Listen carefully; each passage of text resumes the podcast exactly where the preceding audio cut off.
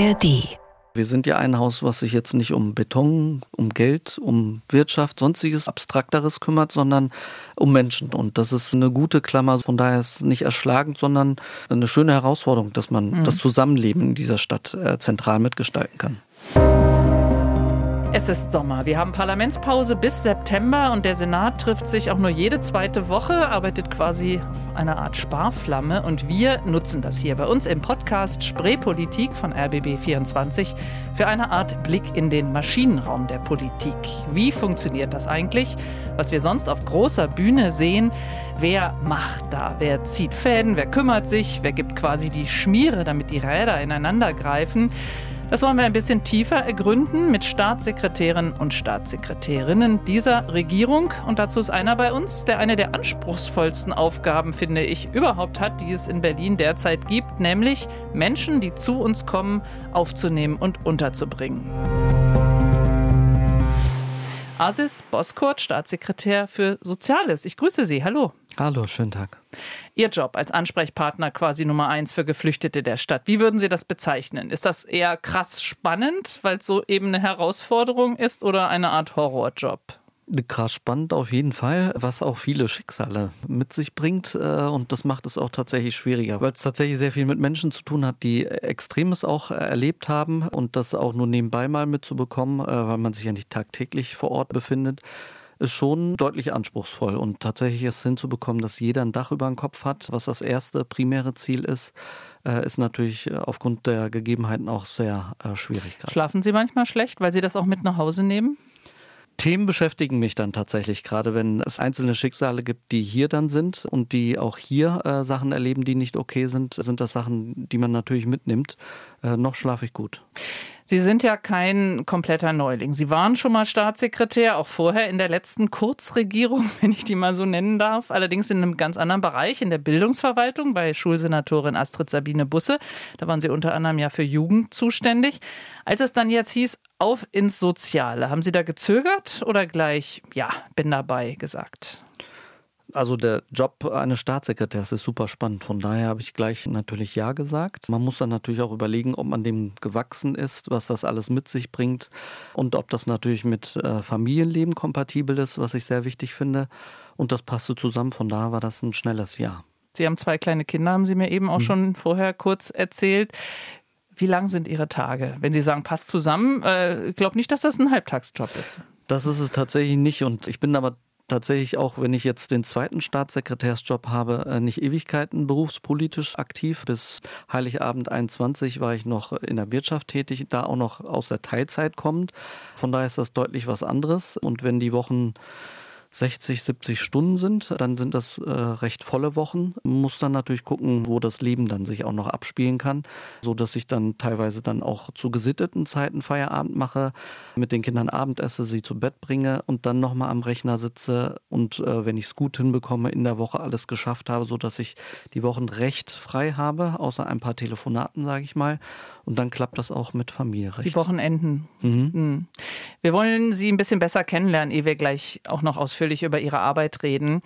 Sie sind in Bünde in NRW, Nordrhein-Westfalen geboren, habe ich gelesen, knapp 330 Kilometer weg von hier und haben sich selbst mal als ein in einfachen Verhältnissen aufgewachsenes Arbeiterkind bezeichnet. Wie war das damals bei Ihnen zu Hause? gerade wenn man äh, dann so einen Job übernimmt für Soziales, überlegt man sich, äh, woher kommt man dann auch selber und hatte man ähnliche Situationen, wie äh, wenn ich mich jetzt um Armut kümmere. Und äh, ich glaube, äh, das waren schon Verhältnisse, die man rein statistisch schon so bezeichnen würde, dass das herausfordernde Lagen sind, aber tatsächlich nie eine Situation gehabt, wie man sie häufig auch in Berlin erlebt, wo ich sag mal eine soziale Verwahrlosung oder sonstiges tatsächlich ein sehr behutsames Aufwachsen in einer recht kleinen Stadt mit 40.000 und ein paar mehr Einwohnern wohlbehütet eigentlich gut aufgewachsen. Mhm. Ihre Eltern sind die mal eingewandert oder ist das schon Generationen davor passiert?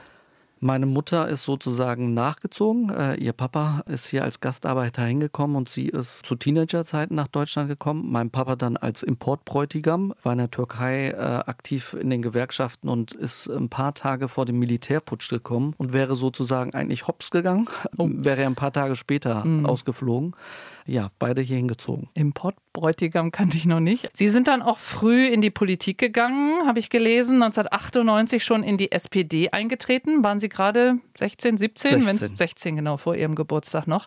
Warum? Was haben Sie da gesucht? Ich glaube, das ist natürlich auch eine familiäre Prägung, wenn man ja aus dem gewerkschaftlichen Umfeld, auch sozialdemokratischen Umfeld dann kommt dann sind es natürlich äh, zu dem Alter hm, alltägliche Sachen, die einen bewegen, sei es, äh, dass irgendwo irgendwas gebaut werden muss, was für Jugendliche ist, sei es der Politikunterricht, der einen politisiert und eher die einfachen Dinge. Sie sind dann auch, äh, als Sie nach Berlin gekommen sind, 2006? Ungefähr, ne? Mhm. Ja, habe ich richtig gelesen. Da sind Sie dann hier auch Juso-Vorsitzender geworden. Heißt, die Genossen. Nicht ganz. Nicht ganz? Nein. Zwischenzeitlich in Hamburg zu einem dualen Studiengang, Wirtschaftsinformatik, mhm. also fernab der Politik. Und bin dann hier im Juso-Landesvorstand gewesen als stellvertretender Landesvorsitzender.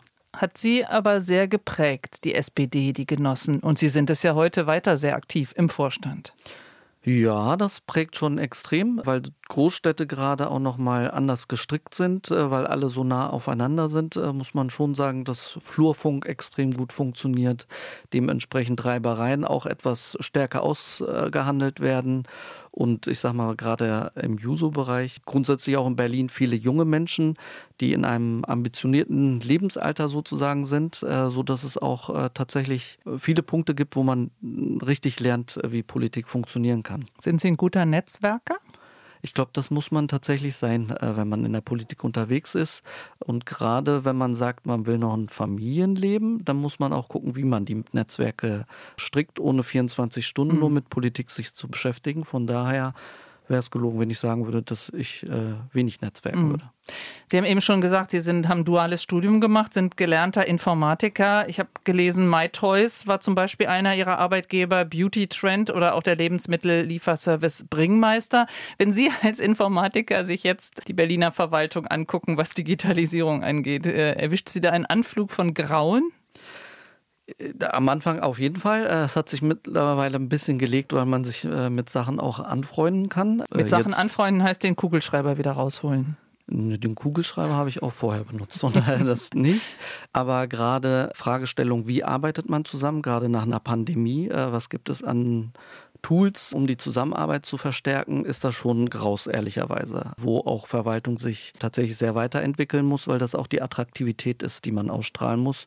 Und die Zeiten, wo Verwaltung sagen konnte, wir brauchen nur eine Ausschreibung irgendwie ins Internet stellen, dann kommen die Leute schon angeflogen, die gibt es halt nicht mehr. Von daher ist das ein großer Schmerzpunkt in der Verwaltung und äh, sozusagen als diejenigen, die die Verwaltung dann ja leiten, äh, ist das ein Thema, was man sehr stark im Blick behalten Das heißt, Sie gucken schon einfach, weil Sie sich da auskennen, auch bei Ihnen im Haus drauf. In jedem Ressort gibt es ja Digitalisierungsbeauftragte und das bin ich in meinem Haus. Äh, von daher gucke ich da schon sehr stark drauf. Selbstkritisch muss Politik sich eingestehen. Bisher ist es eher so, irgendwo ploppt mal was auf, dass ein Bedarf vorhanden ist, dann gucke ich erstmal und prüfe drei Jahre lang, so dass es dann irgendwie auf einer mhm. IKT sonst was Liste ist. Äh, dann ist die dann, Technik schon fortgeschritten. dann ist sie fortgeschritten und äh, die mhm. Mitarbeiter, die eigentlich vor drei Jahren schon mhm. fortschrittliche Arbeitsinstrumente brauchten, sind dann vielleicht auch schon weg. So, und jetzt gucken wir mal auf das, was Sie eigentlich sonst machen. Sie sind ja einer von drei Staatssekretärinnen von Chancel Kiesilteppe, die ist auch Genossin und Senatorin, muss sich neu hineinfinden in ein riesen Bereich. Ich zähle mal auf, ich muss da immer ablesen, weil es heißt, äh, Ihr Ressort ist Arbeit, Soziales, Gleichstellung, Integration, Vielfalt und Antidiskriminierung. ASGIVA ist das Kürzel für Ihr Haus. Erschlägt einen das manchmal ein so breites Feld? Ich glaube, da muss man ja auch gucken, was die insgesamte Geschichte sozusagen zu diesem Haus ist. Und äh, wir sind ja ein Haus, was sich jetzt nicht um Beton, um Geld, um Wirtschaft, sonstiges Abstrakteres kümmert, sondern um Menschen. Und das ist eine gute Klammer, so dass man auch im Kopf schnell ordnen kann, worum es geht. Von daher ist es nicht erschlagend, sondern eine schöne Herausforderung, dass man mhm. das Zusammenleben in dieser Stadt äh, zentral mitgestalten kann. Und speziell Sie als Staatssekretär für Soziales sind eben für das Zusammenleben von denen, die kommen, die zu uns kommen, Geflüchtete, Schutzsuchende, mit denen, die hier schon sind, zuständig. Jeden Tag kommen Menschen hier in Berlin bei uns an. Ungefähr wie viele sind das im Schnitt und wo kommen die im Moment her? Wir haben ja verschiedene Stränge. Wir haben ja einmal die Menschen, die gerade aus der Ukraine auch noch kommen. Das sind immer noch ein paar hundert. Wir haben den Asylstrang. Das sind auch viele Menschen, die gerade aus Afghanistan kommen, aus Syrien kommen, über die Türkei und so weiter hier ankommen ist eine Herausforderung, mhm. Äh, diese Menschen natürlich hier unterzubringen. Im Ukraine-Ankunftszentrum da am alten Flughafen Tegel, das ja noch weiter bestehen soll, haben Sie ja gerade auch noch mal verlängert, sollten die Menschen ursprünglich mal drei bis vier Tage bleiben. Inzwischen sind es oft drei bis vier Monate oder länger. Ende nicht absehbar? Tatsächlich ist äh, jede Vorhersage da nicht wirklich brauchbar an der Stelle. Denn wir gucken uns natürlich Zahlen an, versuchen Sachen hochzurechnen. Aber jeder, der behauptet, ich kann dies und das als Instrument haben, dann habe ich die Steuerung und weiß, was dann kommt oder nicht kommt, der lügt tatsächlich ein bisschen. Von daher ist es ähm, Fahren immer auf Sicht und äh, das, was man planen kann, die Rahmenbedingungen so zu schaffen, dass man schnell skalieren kann. Aber wenn Sie von schnell skalieren sprechen, was heißt das dann konkret? Dass man die Rahmenbedingungen hat und sich schon angeguckt hat, beispielsweise, welche Flächen haben wir im Land, dann sich äh, zusätzlich angeguckt hat, was könnte ich darauf machen, sind es Leichtbauhallen, sind es Container, sind es Zelte, was auch immer, um dann eine schnelle Pfade zu haben, äh, wo man das Dach über dem Kopf äh, sozusagen herstellen kann. Aber im Moment sind wir in diesem Stadium, dass man große Flächen für große Zelte, Hallen, ähnliches braucht. Also kleinere Domizile, wie man eigentlich mal gehofft hat, sind alle restlos voll, richtig? Gerade unsere Gemeinschaftsunterkünfte, unsere Aufnahmeeinrichtungen sind äh, tatsächlich ziemlich voll. Wir haben da, wenn man über einen Puffer reden will, hätte man da ein paar hundert. Aber das ist äh, tatsächlich kein Puffer, weil das für das laufende Geschäft notwendig ist. Das heißt, wir haben leider auch Großeinrichtungen und das ist nicht das Ziel, was auch der Senat hat, weil das wirklich das letzte Mittel ist oder eins der letzten Mittel ist, äh, die man dann hat. Und dann sind es halt äh, größere Einrichtungen, wie zum Beispiel in den Hangars in Temmelhof, äh, wo dann Container nochmal in dem Hangar sind, äh, was deutlich besser ist als 15, 16, wo es abgetrennte Bereiche waren, man gar keine Privatsphäre hatte. Es ist sozusagen ein kleiner Fortschritt zu dieser Zeit, aber nicht das, was langfristig für Menschen äh, vorhanden sein sollte, weil wir tatsächlich ein Ankommen ermöglichen mhm. müssen. Ich möchte jetzt nochmal, weil wir haben ja vom Maschinenraum gesprochen, wo wir reingucken wollen. Ich möchte nochmal ein bisschen genauer von Ihnen wissen, wie sich sowas abspielt. Wenn Sie sagen, wir skalieren, also wir suchen Dinge. Telefonieren Sie rum? Haben Sie einen Stab, der bei Ihnen sitzt, wo man sagt, so, wen rufen wir jetzt an, um noch zu gucken, äh, welche Flächen es irgendwo gibt oder wo auch Leichtbauhallen überhaupt herkommen? Das ist ja auch Material, was man braucht. Wie funktioniert das konkret?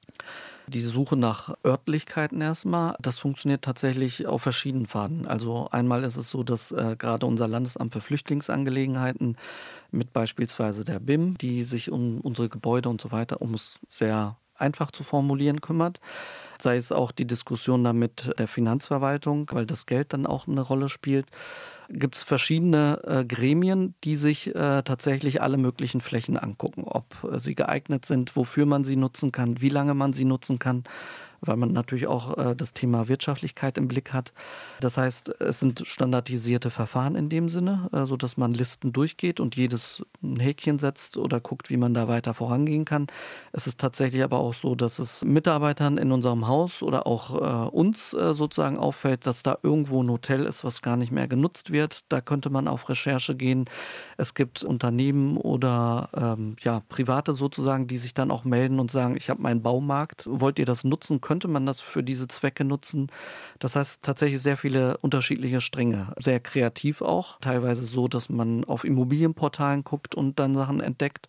Und wir haben zusätzlich im Haus einen Krisenstab, der das Ganze sozusagen in der Akquise mit unterstützt und so, dass wir dann an die Flächen kommen. Und dann gibt es äh, zusätzlich dazu beispielsweise Rahmenverträge, wo wir ein Kontingent haben an Leichtbauhallen, an Zelten, demnächst auch an Containern, wo wir dann schnell sagen können, das will ich haben für diesen Ort und dann geht das so schnell es dann geht. Geld spielt im Moment für das keine Rolle. Also können Sie da einfach sagen, wir brauchen die Container, wir kriegen die? Na, auf das Geld achten wir natürlich schon, insbesondere weil wir auch immer in Gesprächen sind mit dem Finanzressort und deren Aufgabe ist es dann natürlich darauf zu achten. Aber das ist tatsächlich ein Punkt, äh, wo wir sagen müssen, wenn Menschen untergebracht werden müssen, dann tun wir das auch und da übernehmen wir dann auch Verantwortung. Wir wollen auch keine Bilder, wie wir sie gesehen haben, 15, 16 vor dem Lageso. Von daher. Lange ähm, Schlangen damals, die Leute. Mhm. In, in langen mhm. Schlangen, genau, in der Hochzeit. Und wenn man das unterbinden will, ist Geld äh, eine wichtige Frage, aber eine zweitrangige Frage. Da geht es erstmal um die Menschen. Die Bezirke sollen ja eigentlich auch noch mehr mittun. Manche sind ganz gut dabei, Lichtenberg-Marzahn zum Beispiel, andere weniger.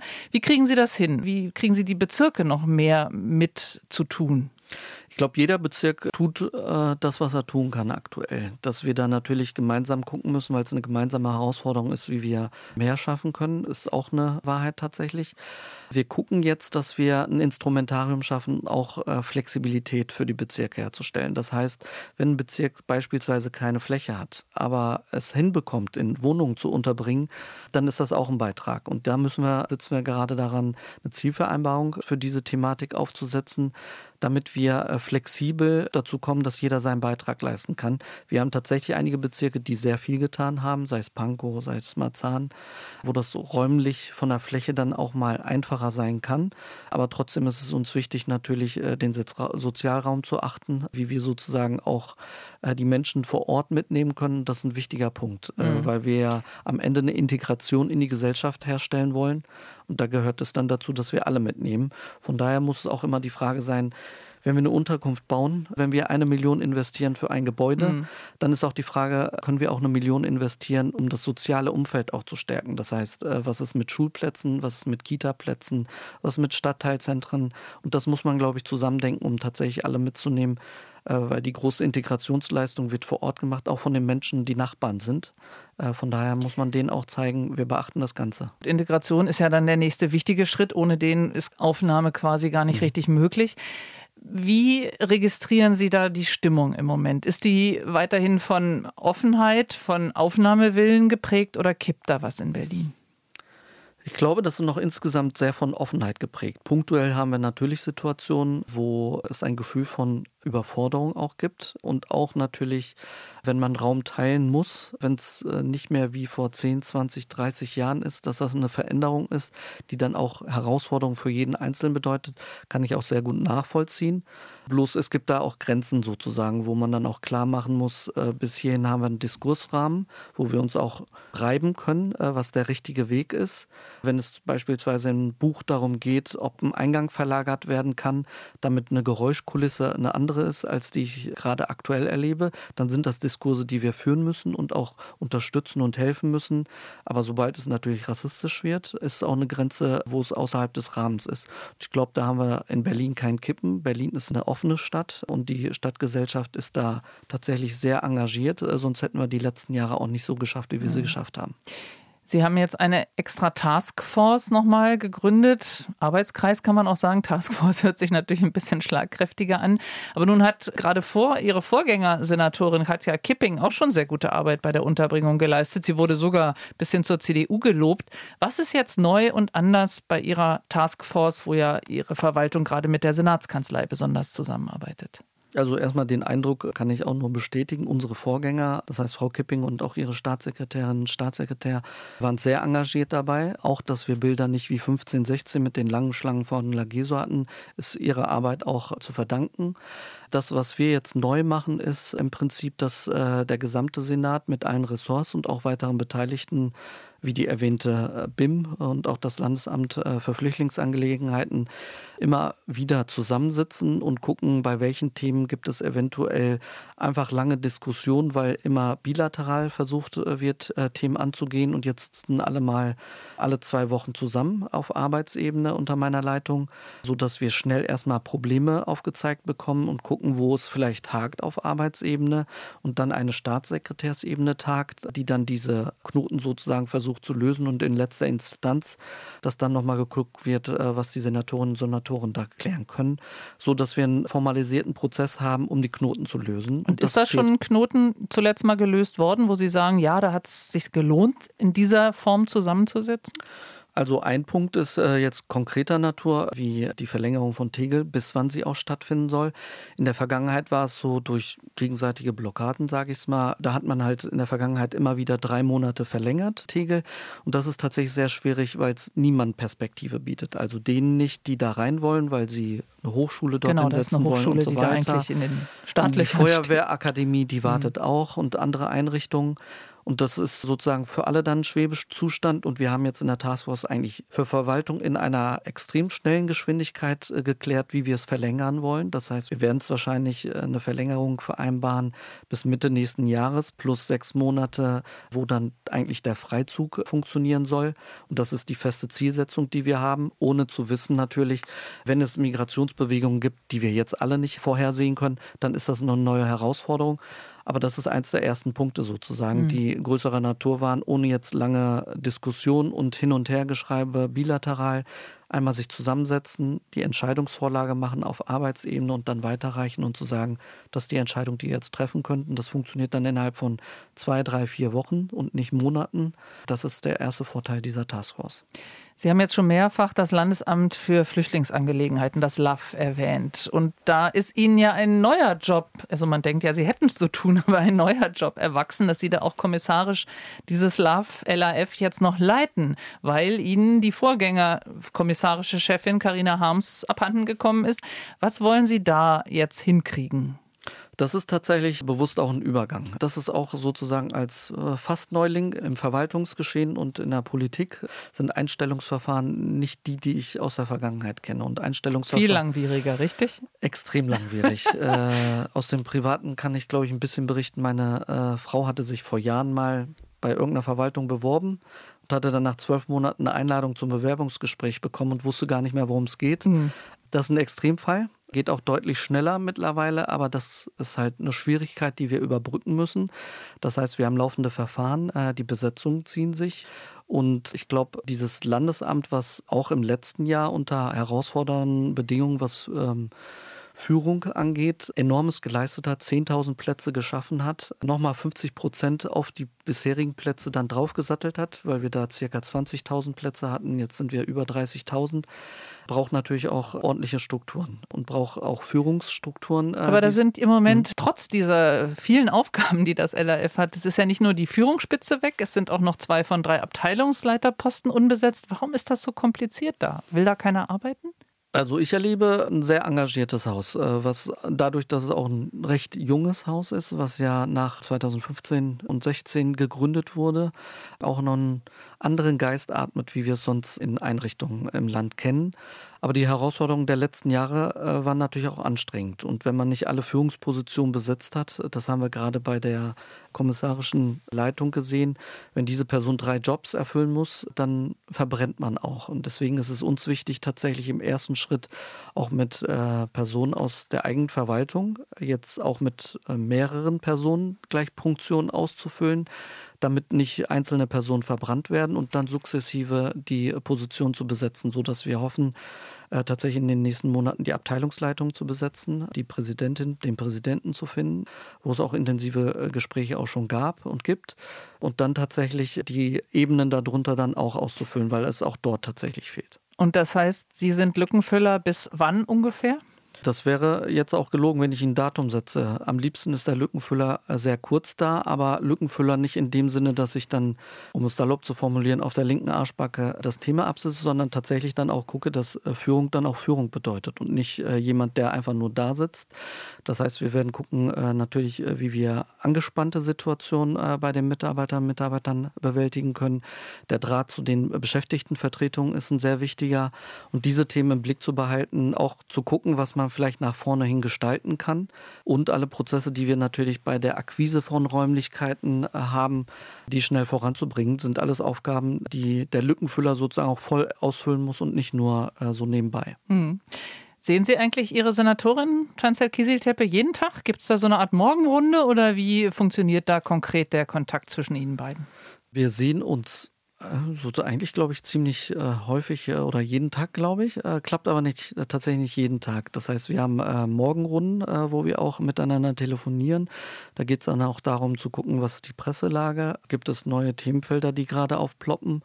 Dann haben wir regelmäßige Runden, wo wir Staatssekretärinnen, Staatssekretäre und der ganze Stab sich mit der Senatorin trifft so dass wir versuchen schon regelmäßig miteinander im Gespräch zu sein, telefonieren dann auch mal zu später Stunde der Draht ist schon sehr eng, äh, weil es tatsächlich sonst nicht geht. Enger Draht, sagen Sie. Fliegen da auch mal die Fetzen? Sagt man sich da auch mal so richtig die Meinung? Sie kennen sich ja auch lange beide, aus der SPD mindestens. Ja, wir kennen uns schon sehr lange. Tatsächlich so gezofft erinnere ich mich jetzt nicht wirklich, aber dass man ringt um richtige Wege und sich dann auch deutlich sagt, was unterschiedliche Wege sein könnten und welches dann der richtige Weg ist, ist eine Stärke jedes Teams.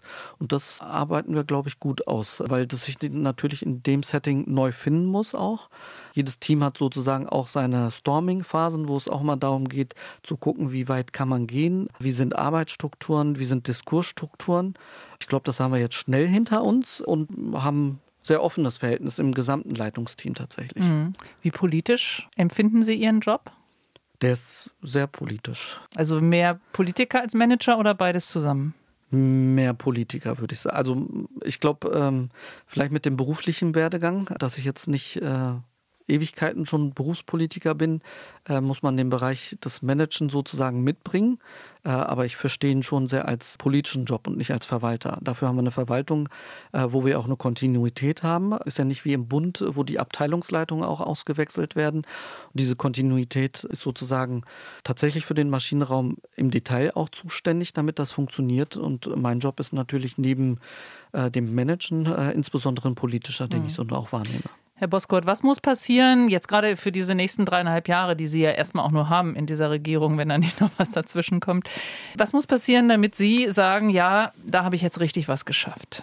Also was unser Ziel auch ist, immer zu gucken, wir haben ja eine unglaublich engagierte Verwaltung. Ich glaube, da ist es einmal auch wichtig, dass wir dieses Engagement nicht dazu führt, dass Leute zerrieben werden, sich verbrennen. Das ist ein wichtiger Punkt äh, als, als Spitze einer Verwaltung auch, dass wir erstmal als Arbeitgeber ein guter Arbeitgeber sind. Ich glaube, wenn wir da eine Kulturergänzung sozusagen haben zu dem, was wir bis jetzt haben und eine Weiterentwicklung, sodass auch dieser Arbeitsplatz ein schöner ist, das ist ein wichtiger Punkt äh, tatsächlich für uns und auch für mich. Dann haben wir viele schöne Bereiche, äh, die ich verantworten darf. Ist ja nicht nur tatsächlich die Flüchtlingsunterbringung. Das Thema Inklusion ist ein sehr wichtiges für unsere Gesellschaft. Wir haben äh, die Seniorenpolitik, das Thema Obdachlosigkeit. Das heißt, in diesen Themen auch tatsächlich Fortschritte zu erzielen, ist ein wichtiger Punkt wenn ich dazu beigetragen habe, dass die Senioren und ihre Mitwirkung in der Gesellschaft eine stärkere ist, dass es tatsächlich mehr Partizipation ist, nicht nur Scheinveranstaltungen. Äh, gerade so bei äh, dem Thema Inklusion, dass wir beispielsweise einen Partizipationsfonds aufsetzen, was unsere Vorgänger auch auf den Weg gebracht haben und Menschen wirklich gestalten können, teilhaben können an Gesellschaft, dann haben wir tatsächlich viel erreicht und gerade das Thema Obdachlosigkeit bis 2030 ist das Ziel, Obdachlosigkeit zu überwinden, da einen Beitrag zu leisten, dass wir tatsächlich auch einen Pfad haben, äh, wie sie dieses Ziel erreicht werden kann und nicht abstrakt bleibt. Das sind so einzelne Punkte, die schon wichtig wären zu erledigen und dann sichtbare Fortschritte zu machen und nicht nur, ich sage mal, ein bisschen verwalten, so dass äh, nichts äh, um die Ohren fliegt, tatsächlich nach vorne hin auch zu gestalten. Das sagt Asis Boskurt, Staatssekretär für Soziales in der Senatsverwaltung für Arbeit, Soziales, Gleichstellung, Integration, Vielfalt und Antidiskriminierung. Herr Boskurt, danke für das Gespräch und den Besuch bei uns hier im Studio. Ich habe zu danken. Und soweit unsere Sommerausgabe von Spreepolitik, dem landespolitischen Podcast von RBB24. Sie können uns abonnieren, haben das hoffentlich schon getan in der ARD Audiothek und auch hören können Sie uns linear auf RBB24 Inforadio. Danke fürs Zuhören. Ich bin Angela Ulrich.